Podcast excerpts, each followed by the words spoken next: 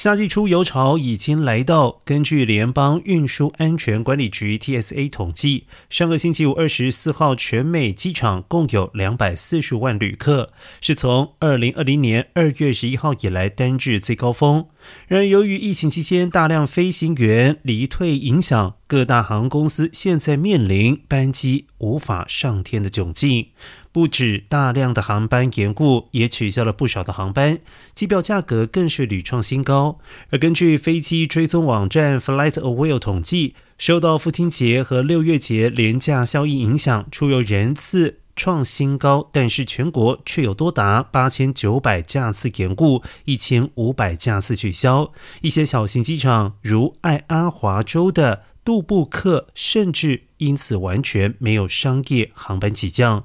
对此，共和党籍联邦参议员格里汉提出延后退休年龄为解方，